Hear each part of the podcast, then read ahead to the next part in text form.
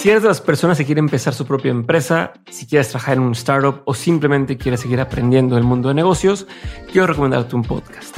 El podcast se llama Fundadores y lo conduce Alex Galvez. En este programa, Alex se encarga de entrevistar a los fundadores de las startups más relevantes de Latinoamérica y cada episodio te da ese empujón que necesites para seguir trabajando en tu proyecto. Además, como Alex tiene ya mucha experiencia en el mundo de las startups, pues ha invertido en al menos 40 startups distintas, sabe perfectamente por dónde llevar la conversación para extraer de sus invitados aprendizajes y herramientas prácticas que puedes aplicar tú en lo que estás construyendo. En fin, es un podcast que no te puedes perder si eres emprendedor o quieres seguir aprendiendo. Busca fundadores donde saques escuches podcast y si no sabes con qué episodio empezar, como yo creo que todos son buenos, te recomiendo que empieces con el más reciente.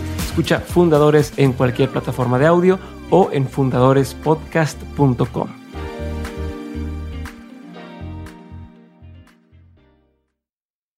El marketing como tal no es una ciencia es, yo siempre lo, lo equiparo y la gente me dice, ah, no, estás loco, pero esa es mi equivalencia a la medicina, donde creo que no es una ciencia exacta en la cual todas las veces una aspirina le vaya a curar el dolor de cabeza a alguien.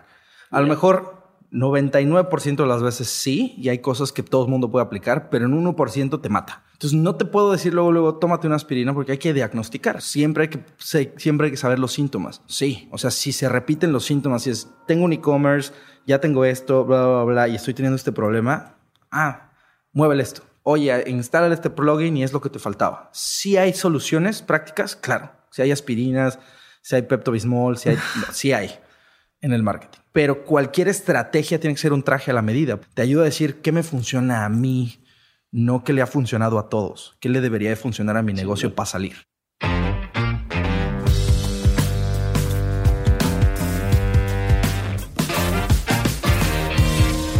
Hola a todos, yo soy Diego Barrazas y bienvenidos a un nuevo episodio de On School, el programa en el que te traigo a verdaderos expertos para enseñarnos lo que normalmente no se aprende en la escuela sobre hacer más dinero, tener más libertad o mejorar tu salud. Te recuerdo que aquí abajo encuentras los enlaces a Collective Academy, nuestros aliados en On School y Collective Academy es la maestría en negocios y tecnología más importante y retadora en México, así que si estás dispuesto a tomar un nuevo reto, te invito a que lo cheques en los enlaces de aquí abajo. En este episodio mi invitado es Jorge Fajardo, cofundador y productor ejecutivo en Hunters MX y actualmente es Program Director de la maestría de Business and Technology justamente en Collective Academy. Jorge es experto en medios y en la industria del entretenimiento, tiene 11 años de experiencia innovando, desarrollando y creando estrategias digitales para negocios, utilizando estrategias de crecimiento y retención de audiencias de acuerdo a la necesidad de cada uno. También ha desarrollado una larga trayectoria en comercio electrónico, pasando por numerosas colaboraciones con diferentes startups y también ha establecido comerciales con los principales actores de la industria digital como Google, Facebook, Twitter y Spotify. Y en el episodio de hoy vamos a estar hablando sobre cómo lanzar un producto con éxitos. Así que si te interesa este tema, te invito a que te quedes y veas este episodio de On School hoy.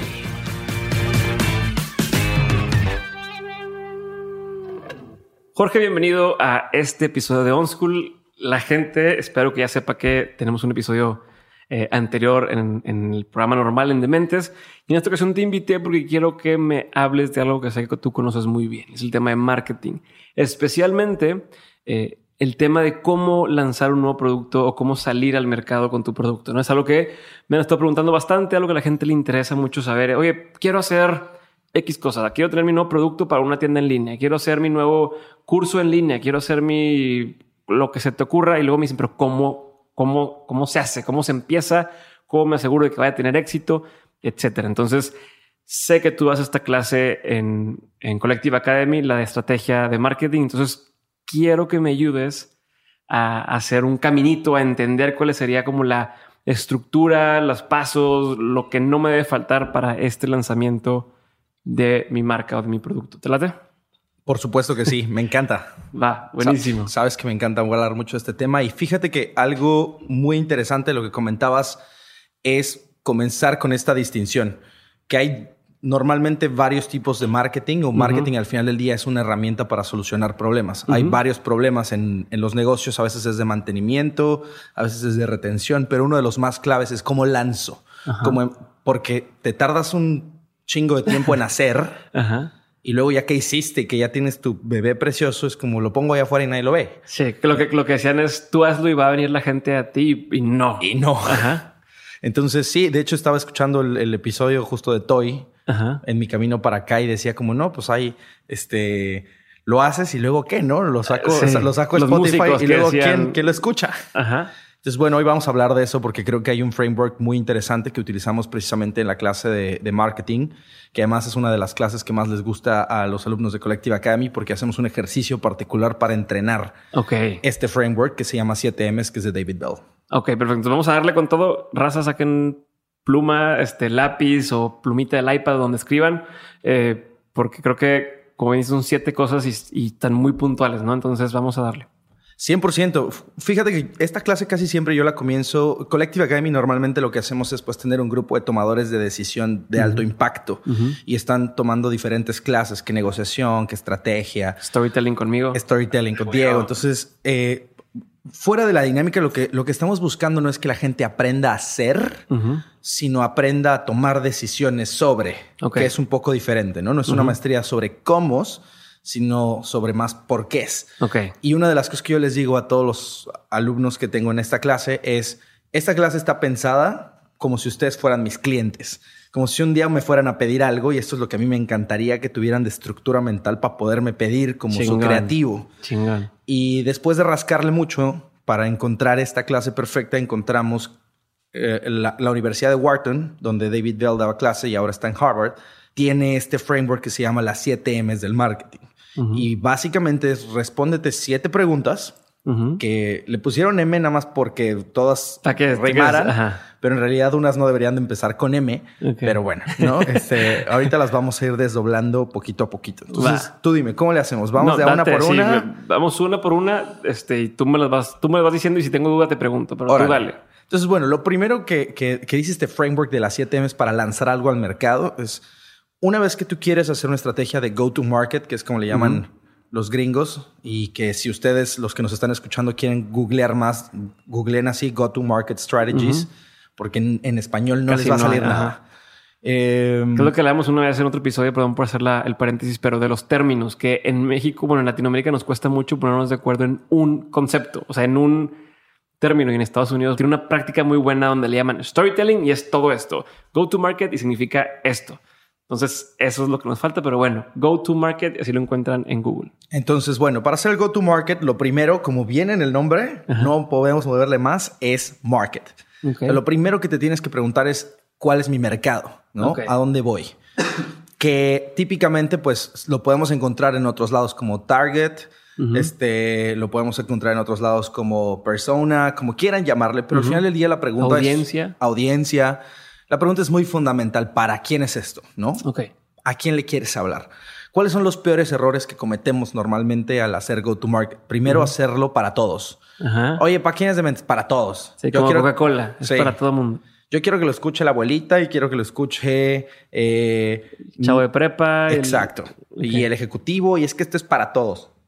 No, pues para todos, como dice el popular dicho, el que mucho abarca, poco aprieta. Entonces, lo que dice David Bell y este framework es, sé muy exigente en la granularidad con la que vas a elegir a tu target, ¿no? A, tu, a tu audiencia.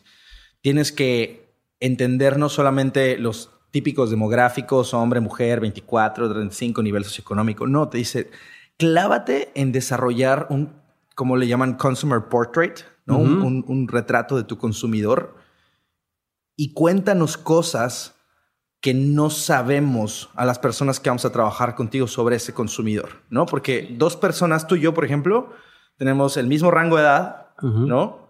Pero tú tienes una hija y yo no. y eso hace a ah, un hijo. Santiago. Santiago. Saludos.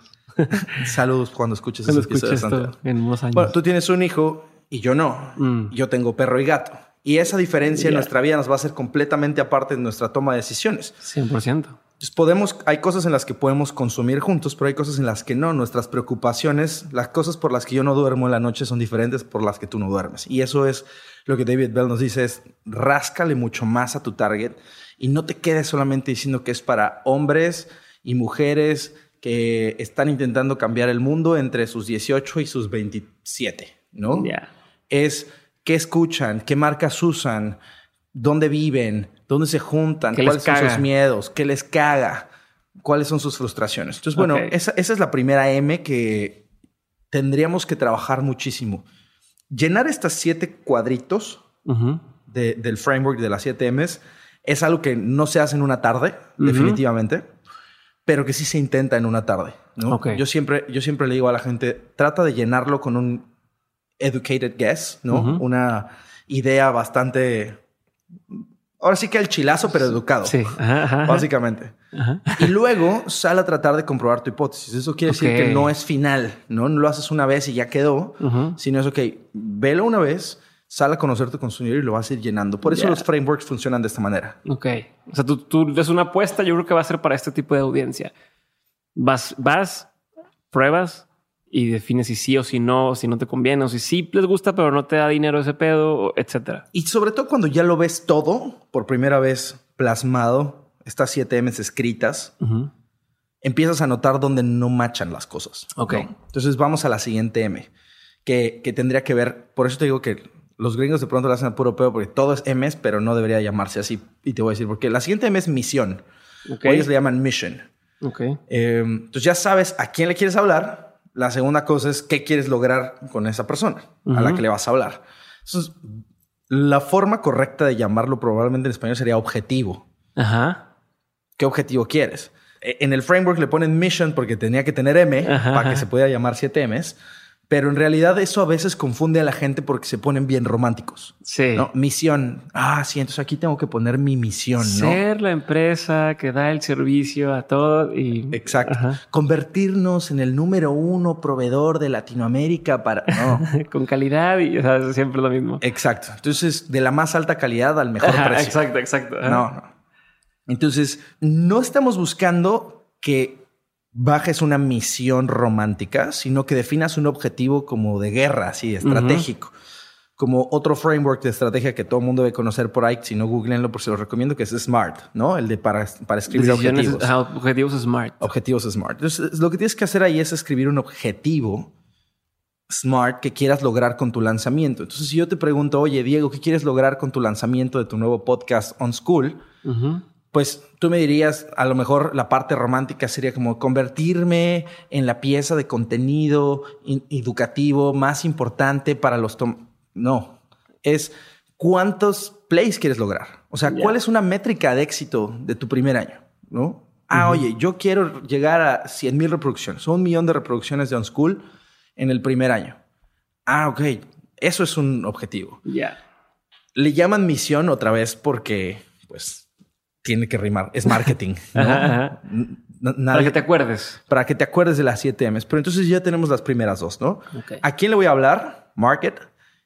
¿Y qué quiero que lograr con esta persona? Mission. Ok. Entonces tenemos estas dos. Ahora, lo que sigue es complicado. Las otras dos, dos M son complicadas porque también siempre creo que la gente se puede confundir y es parte de lo que desa- desambiguamos en, en- en una clase completa de tres horas en Collective Academy de cómo no caer en esas trampas, digamos, o pitfalls.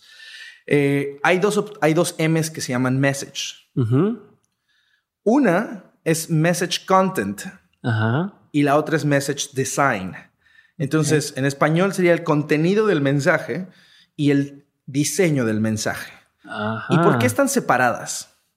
Porque normalmente quienes son tomadores de decisión en el lado de marketing, lo que no hacen muy bien, naturalmente porque no es su skill, es ser creativos. Y cuando Ajá. digo es ser creativos es poner las palabras correctas, ¿no? Ujú, y, y- y hacer un mensaje romántico. Entonces lo que se empuja mucho es tú define qué quieres decir y luego deja que el creativo te diga cómo. Esas son las dos diferencias más fuertes entre el diseño del mensaje y el contenido del mensaje. La- el best practice que siempre se, Se promueve. se promueve, se fomenta es tú como tomador de decisión, tú como el dueño de tu podcast o el artista o el Directivo. empresario directivo, tu responsabilidad es tener claro qué quieres decir, Ujú. que es el message content. ¿Qué le quieres decir? ¿El content o el design? No, el content. El content. Message content, el contenido del mensaje. Tú dime qué quieres decir. Ok. Yo lo que tengo que resolver como creativo es el cómo lo vas a El decir. diseño. Claro. Ok. Entonces, te pongo en ejemplo eh, lo que trabajamos recientemente en Hunters con, con Juan Pazurita, ¿no? Nos sentamos a trabajar con Juanpa y Juanpa dice, oye, yo quiero sacar una campaña y una propiedad de contenido en la cual quiero inspirar a creadores a no claudicar y a seguir haciendo las cosas que siempre están haciendo. Entonces, Ahí hay un, ahí hay un trabajo de qué quieres decir. Ajá. Content. Ajá. Exacto. Message content. Luego, el equipo creativo se va al laboratorio y regresa y le dice, mira, se dice así, no hagas lo fácil. Ah, no, está con madre, me encantó.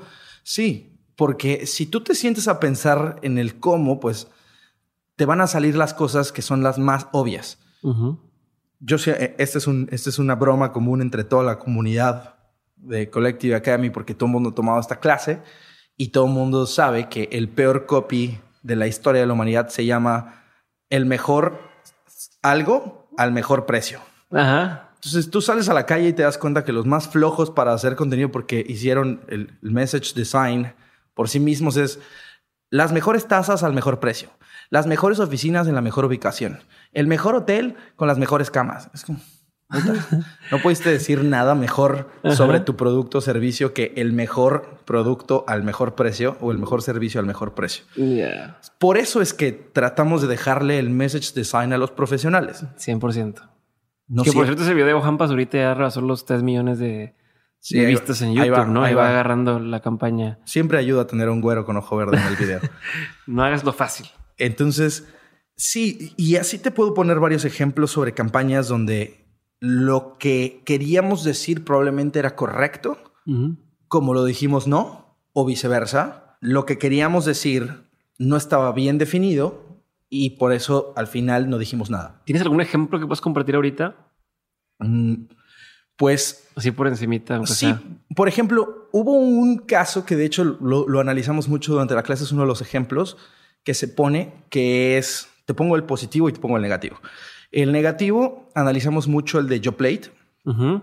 Las Que- mujeres o cuál. Ajá. Que no sé si se acuerdan que este video se fue, Pésimo. le fue terrible, espantoso, ¿no? Se, lo tuvieron que bajar como al tercer día y era una campaña millonaria en la que Facebook estuvo involucrado y Joe Plate sobre un grupo de mujeres que hicieron un, un video musical Ajá. hacían un video musical donde brindaban con su plate por poder este, comer de más en el verano y atender al esposo en la casa. Y tenía un- una serie de cosas que todo el mundo, o sea, yo no veo ninguna mujer nunca en la vida lo haya visto y haya- se haya sentido Identificada. a- identificada.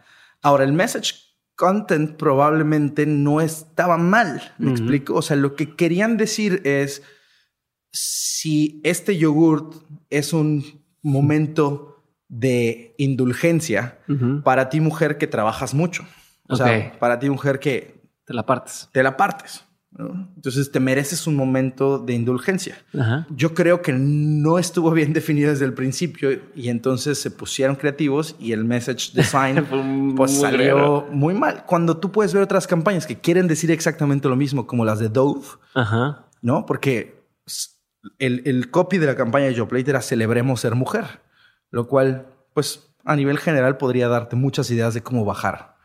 Pero ves campañas como las de Dove, que son hermosas, en el cual de verdad celebran esta uniqueness de cada mujer y, y la inclusividad de todos los tipos de cuerpos, colores de piel. Entonces, el, yo creo que por eso es muy importante dejarle a cada quien lo que tiene que hacer.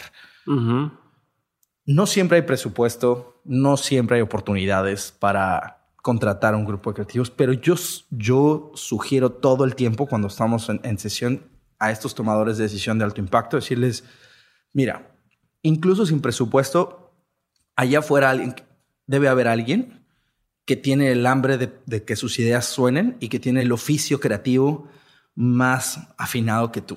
Entonces, contrata a alguien, trae a alguien de freelance. Simplemente no creas que tú como director o tú como dueño del producto vas a tener mucho más creatividad que otra persona que es su chamba.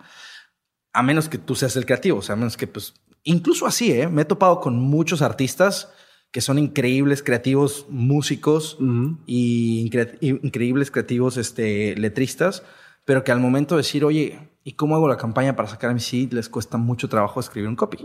Es que ahora también muchas veces estás tan metido que ya no, no tienes visibilidad de lo que está allá, ¿no? Como estás tan enamorado de tu producto que necesitas Claro. que alguien por fuera eh, lo pueda ver sin los sesgos que tú tienes. Totalmente. Entonces te recapitulo, ¿no? Tenemos Sí, exacto. market, ¿no? Que es a quién. Luego, Mission. mission, que es qué. ¿A quién? ¿Qué?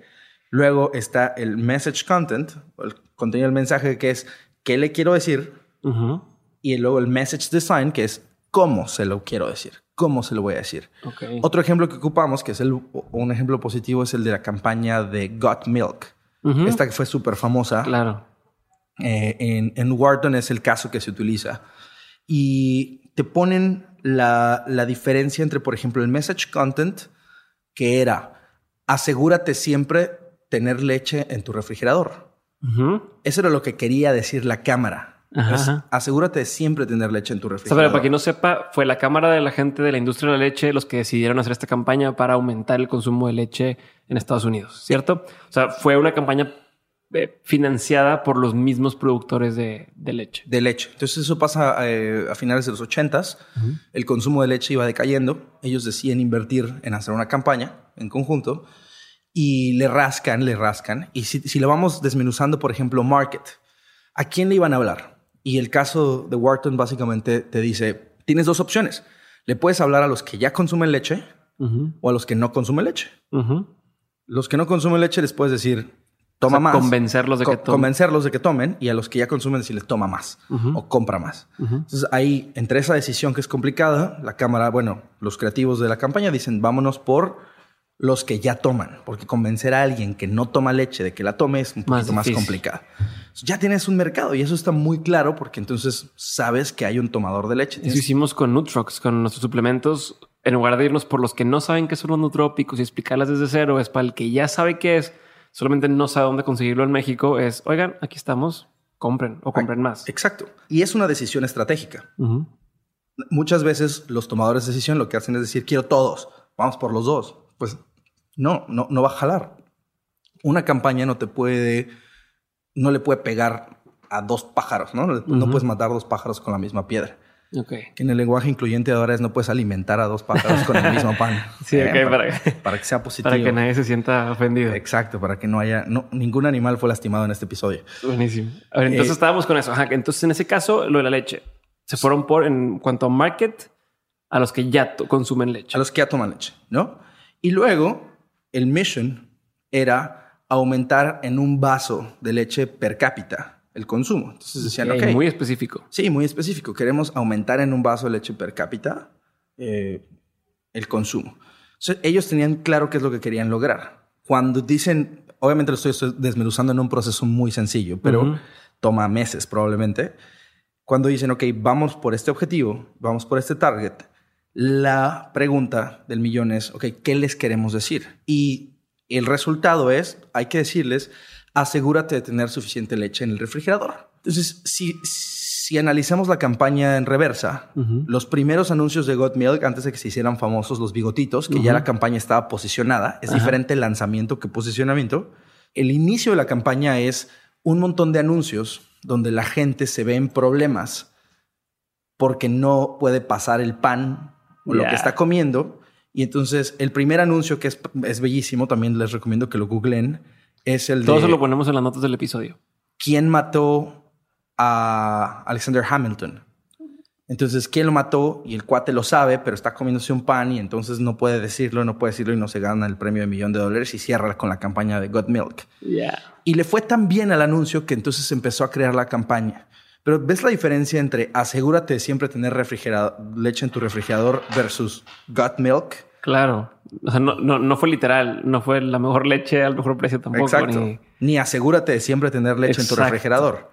Fue la traducción creativa en el Ujú. message design de lo que queríamos Ya, realmente decir. Ya te entendí. Entonces, ahí están como las dos diferencias. Ujú. Tu chamba como, como dueño de producto, como emprendedor, como tomador de decisión, es hacer el mayor trabajo para definir qué quieres decir, a quién y qué quieres que hagan, ¿no? ¿Qué quieres lograr con eso?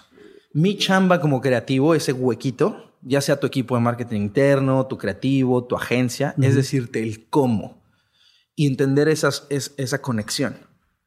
Entonces, bueno, ya tenemos las primeras cuatro que desde mi punto de vista son las más importantes o las más clave. Ahora vienen tres que son, las otras tres M's son un poquito más técnicas, pero siempre te van a ayudar.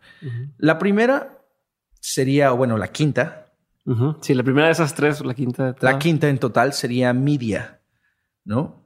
Ahora vamos a hacer un, pequeño recopilatorio de, hasta arriba. Ok. Uno. Market. Ajá. Dos, mission. Ajá. Tres, message content. Ajá. Cuatro, message design. Ok. Y luego vamos con media. Que la pregunta clave que hay que hacerse aquí es ¿dónde? Ajá. O sea, son medios en español. Exacto. Medios. ¿Dónde, ¿Dónde lo voy a poner?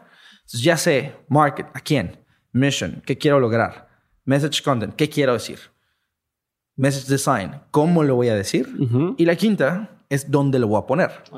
Si hiciste el trabajo bien anteriormente, eso va a ser un, poco natural. Porque yo ya sé que quiero atacar a personas que ya toman leche en tal lugar para incrementarles en esto con esta campaña que se llama Got Milk. Naturalmente ya sabes que hay medios específicos en donde los tienes que poner. Que es la televisión, que es, si tú sabes que Dementes va para cierto segmento y quieres crecer Dementes o hacer una campaña de un lanzamiento de un nuevo podcast, pues tienes que decir dónde está esta gente, qué está leyendo, qué está viendo en la televisión, qué series está utilizando y entonces hacer tu estrategia de media, dónde voy a poner mis mensajes. Ok. Sí, que no es lo mismo para un cierto perfil de personas mayores o, más chicos y demás. O lo mismo, el mensaje, el diseño de mensaje cambia si es en videos, si es en, en impresos, en panorámicos. Y aquí yo creo que el error común de esta época es básicamente decir redes sociales, influencers. Influencers. Ya. Todos los emprendedores dicen, ah, yo voy a hacer mi estrategia en redes sociales e influencers. Órale, qué brillante. Ah, sí, son must haves, ¿no? Tienen que estar ahí. Pero en realidad el esfuerzo más grande es ponlo donde nadie más lo está poniendo. Donde hay menos ruido. Claro. Entonces, por ejemplo, yo tengo un amigo que tiene una barbería y todo el tiempo me dice como, oye Jorge, ayúdame a, pues, lanzar la barbería y hacer mucho mejor, eh, mejores herramientas porque, y típico, es que yo no le sé bien eso al digital. Yo creo que necesito un community manager. Yo creo que necesito a alguien que me lleve mis redes. Y le dije, a ver, tienes una barbería, güey. Una barbería en un lugar.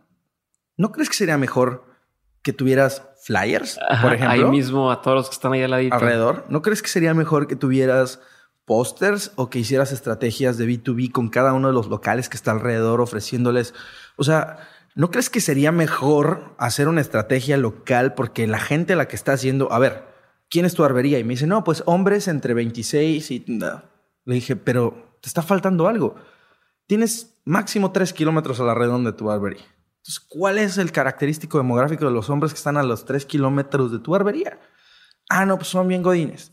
Ah, pues entonces ahí cambia, porque no es lo mismo poner una barbería en la Roma, ¿no? O en San Pedro, que en Apodaca. Claro. O, que en Polanco. Entonces, el demográfico cambia. Y si no entiendes cuáles son los usos y costumbres de, estos señores, Pero pues está bien cabrón, porque ahí es donde entra donde entra como el, romanticismo de yo quiero tener ese tipo de negocio. O sea, a lo mejor él dice yo quiero tener una barbería donde la gente se quiera hacer eh, looks locochones, pero estoy en un lugar donde la gente, si se hace un look locochón, lo corren de donde trabaja. Claro. Entonces eh, es donde entra ese juego y, si te vas más atrás, es más fácil que pude haber dicho, a ver, tengo esta barbería, estoy en este lugar, eh, en este lugar, ¿qué necesitan y a qué precio lo necesitan? Entonces diseñas no solamente el contenido y el mensaje, sino la experiencia alrededor de todo esto, ¿cierto? Totalmente. Digo, regresándonos cinco pasos, así tendría que haber sido el proceso de emprendimiento. ¿no? Es decir, no poner la barbería en un lugar donde no habría sentido para lo que tú quieres lograr o cómo la quieres posicionar. Pero ya estando metidos en que ya tengo el local y que ya quiero lanzar, pues de todas maneras, el marketing como tal no es una ciencia. Ajá es, yo siempre lo, lo equiparo y la gente me dice, ah, no, estás loco, pero esa es mi equivalencia a la medicina, donde creo que no es una ciencia exacta en la cual todas las veces una aspirina le vaya a curar el dolor de cabeza a alguien. A lo mejor 99% de las veces sí, y hay cosas que todo el mundo puede aplicar, pero en 1% te mata. Entonces no te puedo decir luego, luego, tómate una aspirina porque hay que diagnosticar. Siempre hay que hacer un diagnóstico. Siempre hay que, siempre hay que saber los síntomas. Hay cosas que todo el mundo le van a aplicar. Sí, o sea, si se repiten los síntomas, si es, tengo un e-commerce, ya tengo esto, bla, bla, bla, y estoy teniendo este problema, ah, muévele esto. Ponle el WooCommerce y con eso ya te saliste oye, instala este plugin y es lo que te faltaba. Si hay soluciones prácticas, claro. Si hay aspirinas, si hay Pepto-Bismol, si hay, sí hay en el marketing. Pero cualquier estrategia tiene que ser un traje a la medida. Por eso este framework a mí me gusta mucho porque te ayuda a hacer este, este traje a la medida.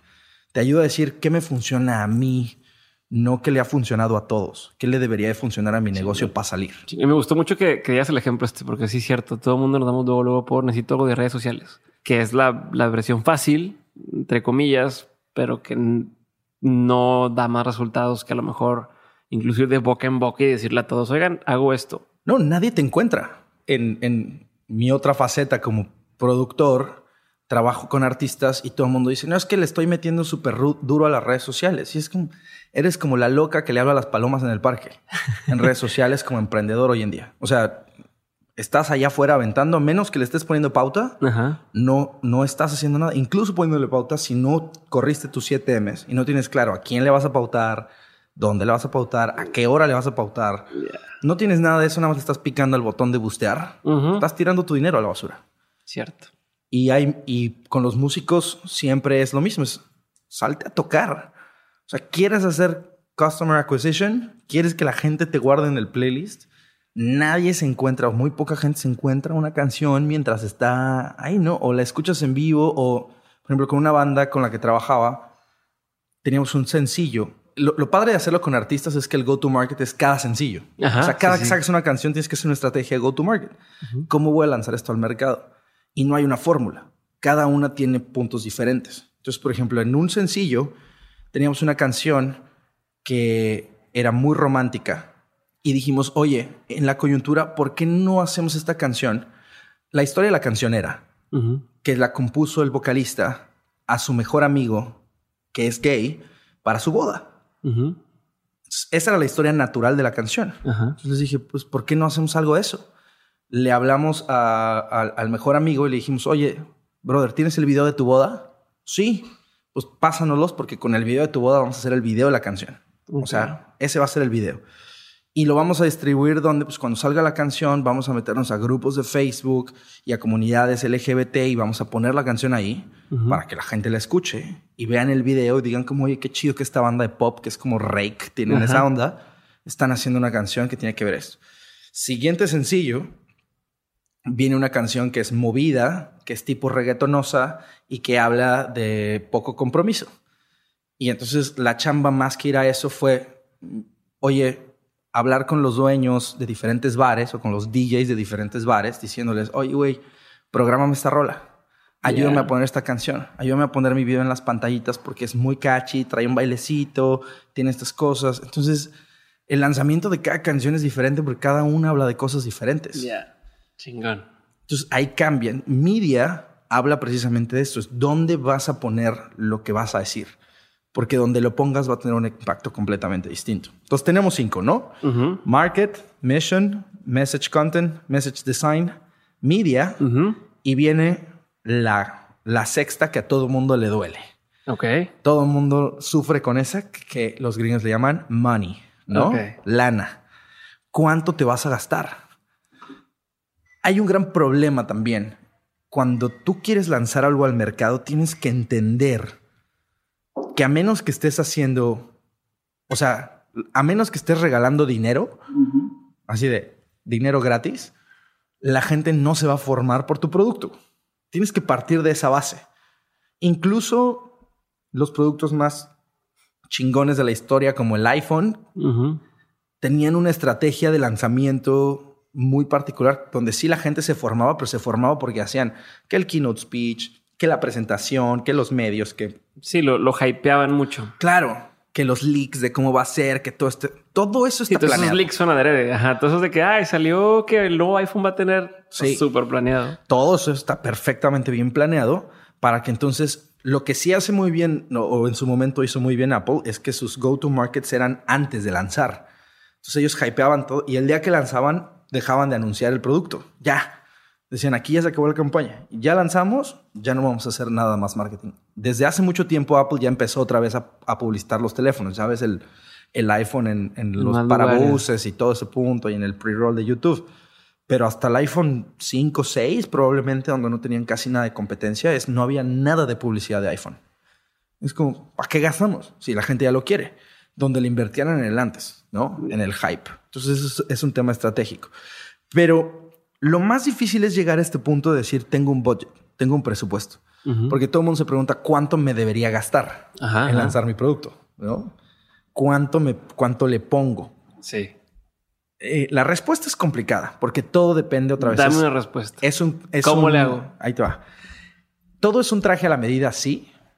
¿Cómo lo hago para que realmente sea un traje a la medida? Hay este concepto que es de otra sesión y otra clase que tiene que ver con, con métricas, pero lo, lo tenemos que mencionar, que es el famoso CAC, ¿no? Ajá. Customer Acquisition Cost en inglés, costo de adquisición de cliente en español.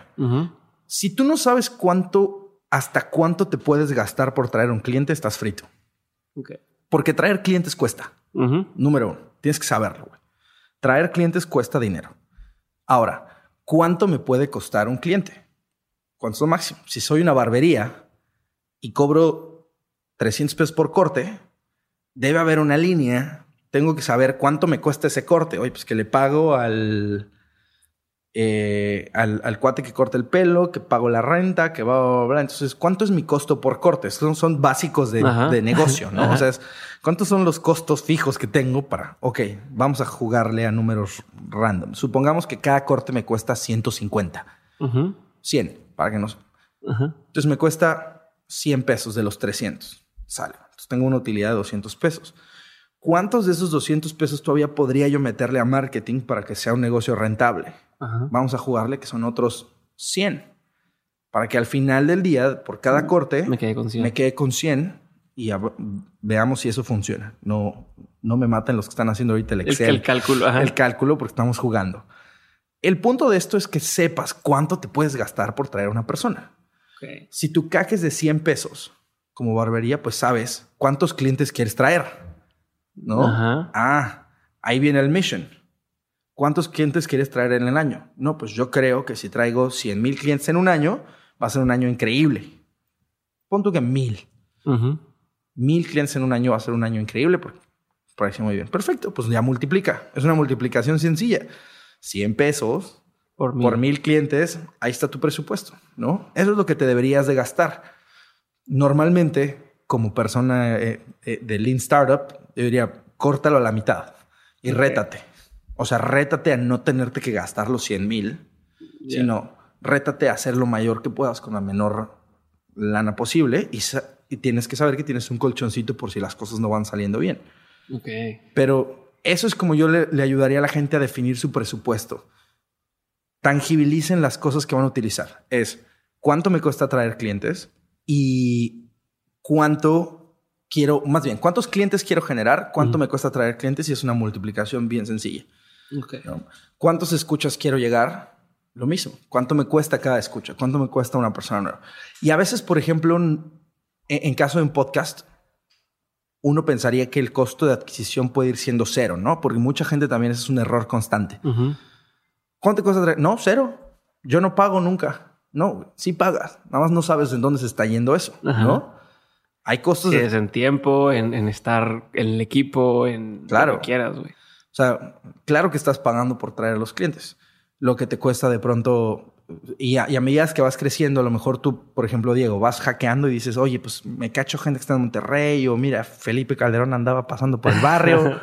¿no? Y me lo. Pero en algún momento va a llegar ese punto donde vas a decir, puta, pues, ¿y si me vuelo a Tim Ferris? Ujú. Porque si me lo vuelvo a este güey, pues seguro voy a crecer. Ujú. Y pues hay que hablarle y pagarle el vuelo y bla, bla, bla, y esas son estrategias de growth. Siempre vas a tener, sabes que esa inversión te va a traer más clientes Sí. o tendrías que poderlo medir de esa manera. Um, y bueno, otra vez recapitulamos para que no se nos vayan perdiendo. ajá. Llevamos seis. ¿A quién? Market. ¿Qué? Mission. ¿Qué le quiero decir a esa persona? ¿No? message content. ¿Cómo se lo voy a decir? Message design. ¿En dónde se lo voy a decir? ¿En qué canales se lo voy a decir? Media strategy. Y money es cuánto me puedo gastar. ¿Cuánto me puedo gastar en esto?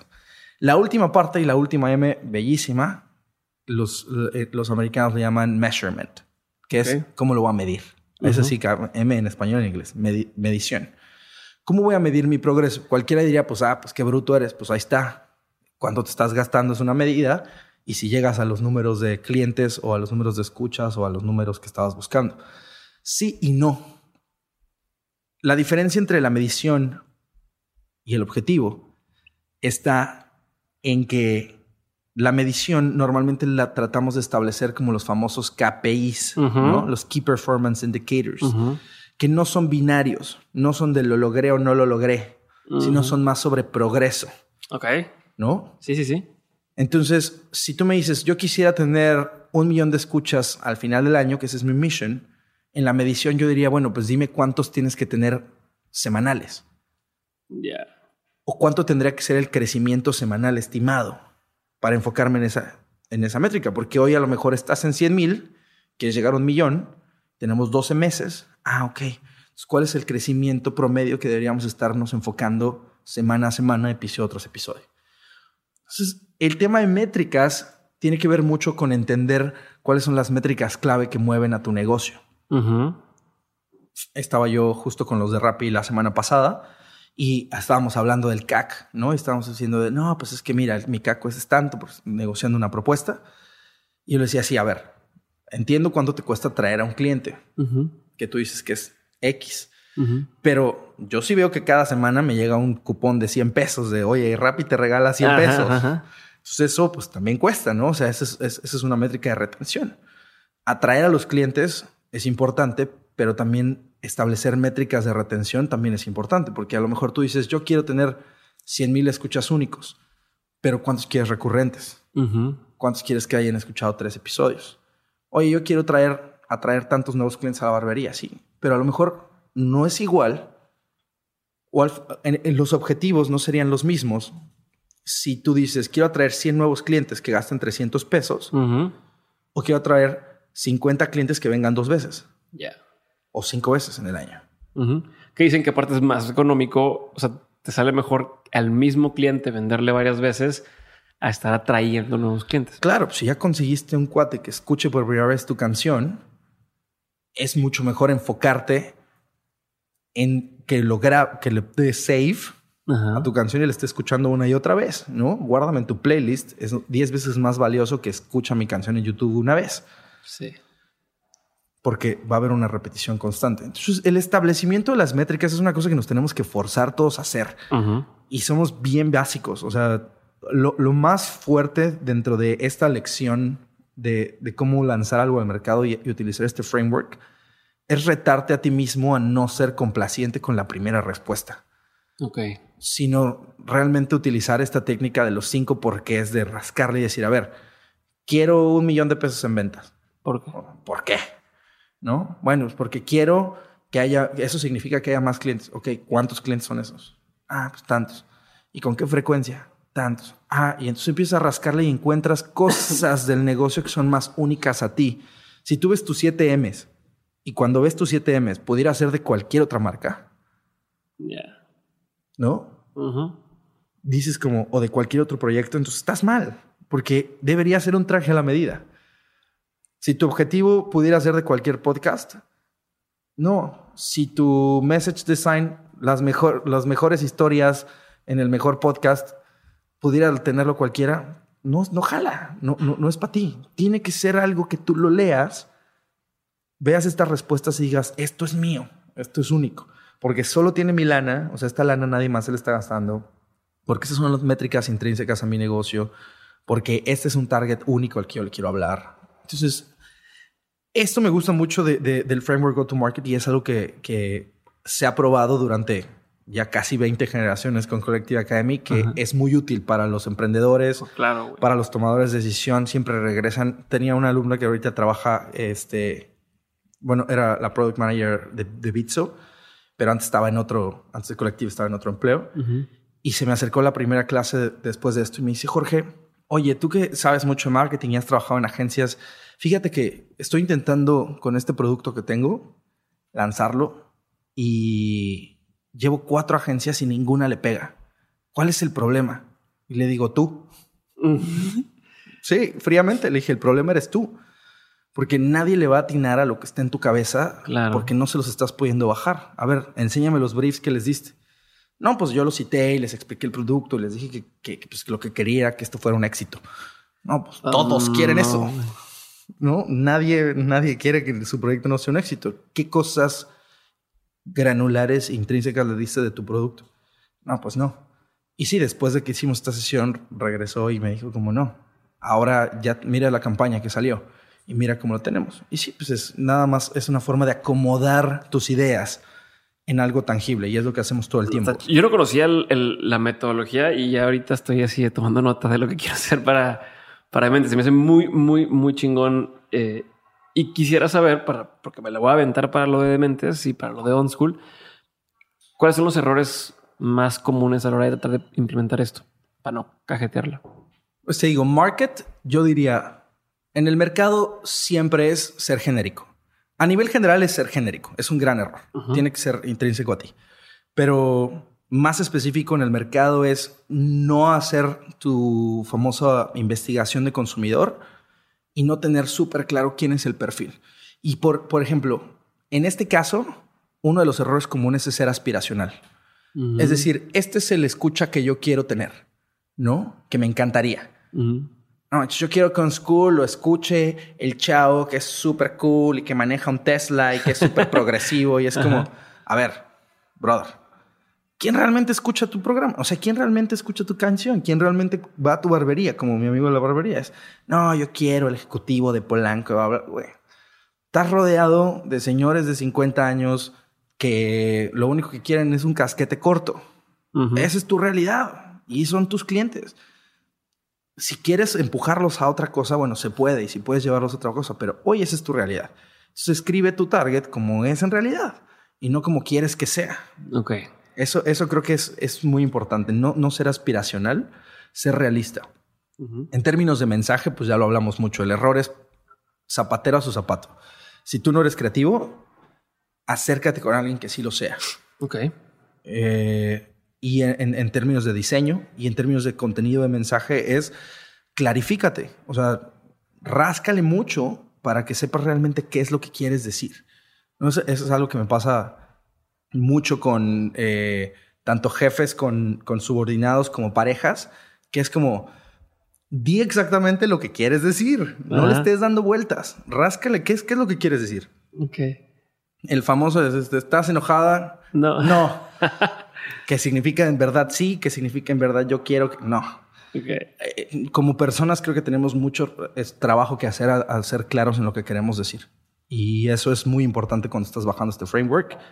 Mission, ¿cuáles son los problemas? No establecerla smart, no ponerla eh, específica, Medible. medible, ¿no? O sea, que tenga una métrica clara, que no sea ser el podcast número uno, no. No me pongo a ser el podcast número uno. ¿Cuántos plays significa ser el podcast número uno? Dime, dime el número.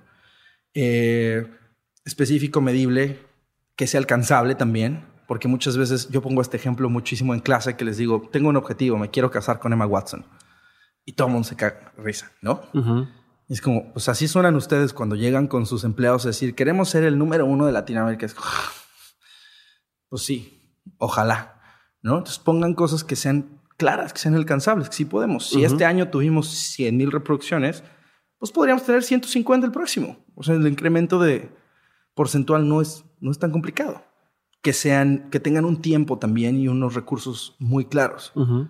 Eso creo que es importante en términos de Buenísimo. los objetivos. O sea, sí ser bien smart. Medios, genérico, igual. No decir solo social media y influencers, porque son parte del media mix, pero debe haber más. Seguro debe haber muchos más. Desestimar, por ejemplo, el valor de las relaciones públicas. Ayer que fueron los Óscares, yo estaba justo analizando esto con, con los compañeros que lo estábamos viendo. Netflix Se me olvidó que eres súper fan de todo eso. estuvo nominadísimo, pero yo creo que hicieron algo que fue brillante. Quiero pensar que fue por diseño y que no fue a lo loco, porque estas cosas no pasan a lo loco, como decíamos de Apple. Todos los ganadores que subieron a recibir un Oscar de Netflix agradecieron a Netflix. Normalmente los otros no se suben y dicen muchas gracias Disney. Sí, Universal. O, muchas gracias HBO. No. Pero todos los de Netflix se subieron a decir, además de su speech, gracias a Netflix, gracias a Netflix, gracias a Netflix. Y había una estadística que estábamos viendo en Twitter que decía cómo incrementaban en la noche de Oscar las suscripciones a Netflix. Wow. Entonces, es súper importante porque ese es un medio, es un canal. ¿No? Y en vez de Netflix digo que también hacen su pauta y todo, y llenan los espectaculares y todo, pero una parte, un parte importante del media mix es pararte en la noche más importante de entretenimiento y que las personas que ganan premios digan gracias Netflix, ¿no? Entonces, saber que eh, ese es, hay medios alternativos desestimar las relaciones públicas también es, es, creo que es un error. Mucha gente como que no las entiende y no sabe cómo funcionan y no sabe qué se trata, pero pues educarse y saber que las relaciones públicas tienen que ver con que un medio te mencione, con que tengas apariciones en, con gente que tiene audiencia es súper importante. Y ya, bueno, en términos de, de dinero es hacerlo al dedazo, hacerlo al chilazo, como decir, pues cuánto tengo, pues cuánto hay. O no meterle dinero también, me imagino, ¿no? Porque esa es la otra. No, pues tengo todo esto, quiero llegar a toda esta gente y demás, pero no le quiero meter dinero. A lo mejor vámonos poquito a poquito. Sí. Yo creo que el, no meterle dinero puede ser una estrategia de inicio, pero te diría en el 99% de los casos, ahí sí como la aspirina, si vas a hacer un lanzamiento al mercado, o sea, si hay un go-to-market, tienes que meterle dinero. O sea, tienes que, si es un lanzamiento grande donde tú esperas unas métricas específicas y quieres hacer ruido, tienes que meterle dinero. Se estila con los startups y los emprendimientos mucho esta idea como del soft launch. Pero eso es nada más porque todavía no estás seguro de tu negocio. O sea, no estás, estás todavía probando cosas del modelo. Pero si tú dijeras como, oye, mira, yo ya tengo súper claro que Dementes es un gran podcast. Ya tengo claro que funciona de esta manera. Ya tengo claro cuál es la audiencia Ahora que iba a ser un súper lanzamiento de la segunda temporada, la tercera temporada, así chingón, con conferencia de prensa, con medios, pues, métele. Porque hacer lo que siempre has hecho no te va a funcionar.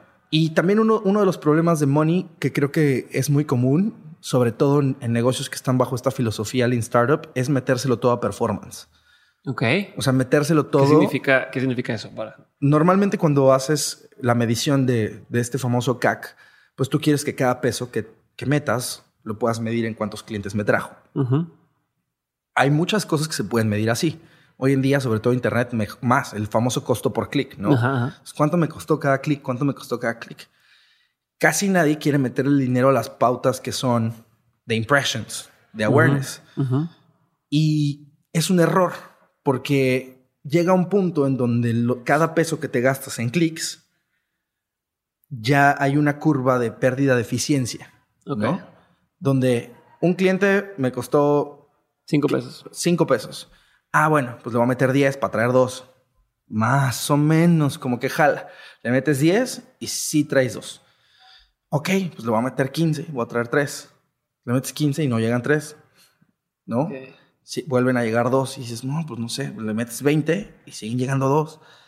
Le metes 30 y siguen llegando dos, porque hay un tema de eficiencia con los algoritmos donde la gente no va a comprar algo que no conoce. Entonces ahí es donde tienes que decir, no, tengo que hacer mi, hablando simplemente de Facebook y de medios digitales, tengo que hacer mi pauta de clics, pero también tengo que hacer mi pauta de impressions. Y son diferentes message content y message design, ¿no? En el, a la pauta de clics le tengo que poner compra ahora, ¿no? Compra aquí. O escucha. gratis o. Ajá. Escucha Dementes hoy y a la pauta de awareness tengo que ponerle Dementes el, el podcast número uno de negocios y tecnología. Es diferente. ¿no? En una te quiero decir conoce qué soy y en la otra te quiero decir escúchame ahora. Que es completamente distinto. Pero cuando haces, metes esos dos mensajes en una licuadora, la gente empieza a funcionar diferente, donde dice, ah, no, esto es lo que he estado viendo varias veces, que no había escuchado, pero, ah, mira, vi que Dementes salió mencionado en, el, en la revista de expansión como uno de los podcasts. Ah, y vi que mi amigo compartió esta cosa de Dementes. Y ya cuando me llegó el anuncio, escúchalo ahorita, pues ya tengo más ganas. Es como este proceso de, de ligue. Enamoramiento. Sí, claro. No. Buenísimo. Pues Buenísimo. Ese es el creo que- framework. sí, no, me gustó porque ya, ya sabes que a mí me encanta traer gente al podcast porque es por ahí una clase, ¿no? O sea, esto es para mí. Estoy tomando nota, al rato te voy a agarrar para que me hagamos así un desglose de lo de mentes. Pero te agradezco mucho, Jorge, tu tiempo. Una cosa más. Eh, bueno, dos dudas más. Número uno, recursos que la gente pueda investigar. Eh, además, obviamente, de Colectiva Academy, que digo, pueden intentar aplicar. Es una maestría un poco exclusiva o muy exclusiva, eh, pero además de Colectiva Academy, ¿dónde podrían investigar un poco más sobre este tema en específico? Pues mira, eh, algo que es como parte del ethos justo de Collective es que el conocimiento es democrático. Todo esto está en línea, gratuito y lo puedes ver. De hecho, nuestro, nuestra clase de marketing está basada en un MOOC, que es como este curso online de Coursera, que se llama Go to Market Strategies. Y todo esto que te acabo de contar está en un curso de siete sesiones con videos online totalmente gratis, ¿no? La magia de lo que pasa con Collective es que pues traemos a, alguien que trabaja en esto y hacemos toda esta onda de mentores y alumnos y conocimiento colectivo, donde se hace un debrief más a detalle de lo que viste. ¿Por qué? Pues porque el curso de Wharton te habla de casos que no conoces o, que son muy elevados, como pues el caso de Sapos y el caso de Got Milk el caso de que son muy arriba para la gente y nosotros lo que hacemos es decir, a ver, vamos a hablar del caso de Rappi, vamos a hablar del caso de la barbería tal, vamos a hablar del caso de mi amigo el emprendedor del podcast. Sí, es meterlo en el contexto y con un tema de comunidad. Exacto. Pero bueno, los recursos están ahí. Um, desde googlear Go to Market 7MS David Bell Wharton va a aparecer. El curso específico está en Coursera. Y también googlear sobre Go to Market Strategies. Hay varios otros frameworks que la gente está sugiriendo. Hay gente que sugiere que hay más M's. El conocimiento va iterando. Pero este es, yo diría que la base para lanzar. Otro recurso que a mí me encanta para hacer, para complementar, que es un poquito más romántico, es, es el libro de Austin Kleon de Share Your Work. Show. Show Your Work. Show your work. No, share. Bueno, el que yo es, es eh, Still Like an Artist y Show Your Work. Ah, Show Your Work. el amarillo. Sí, el amarillo. El Show Your Work de, de Austin Kleon me parece que tiene decantado un proceso de go-to-market donde te dice no solamente muestres el producto final, sino muestra el, progre- el progreso mientras estás intentando llegar ahí. Y me parece que es muy lindo y creo que podría combinar ambas piezas para, para hacer un lanzamiento a mercado. Buenísimo. Pues te agradezco un montón, Jorge. Ahí lo tienen. Gracias por escuchar este episodio. ¿Algo con lo que quieras cerrar? No, pues nada, pues como decías, invitar a los interesados a aplicar a nuestras maestrías en Collective Academy, a los programas. Tenemos online, tanto presenciales en Monterrey en CMX. Y, y pues qué chido que estén escuchando este episodio y que estén tratando de llegar a su siguiente paso. Listo, pues cualquier cosa le escriben a Jorge y lo molestan por ahí. Eh, y si no, entran a dementes.mx diagonal CA para enterarse de todo lo de la maestría de Collective. Y las notas del episodio también ya saben dónde encontrarlas. Un abrazote y nos vemos pronto. Chao. Bye.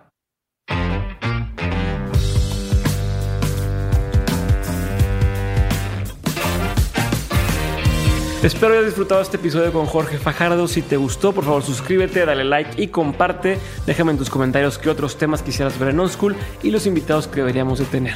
Te recuerdo por último que puedes encontrar nuestros cursos de OnSchool en dementes.mx diagonal cursos y checar todos los recursos de este episodio en la descripción de aquí abajito.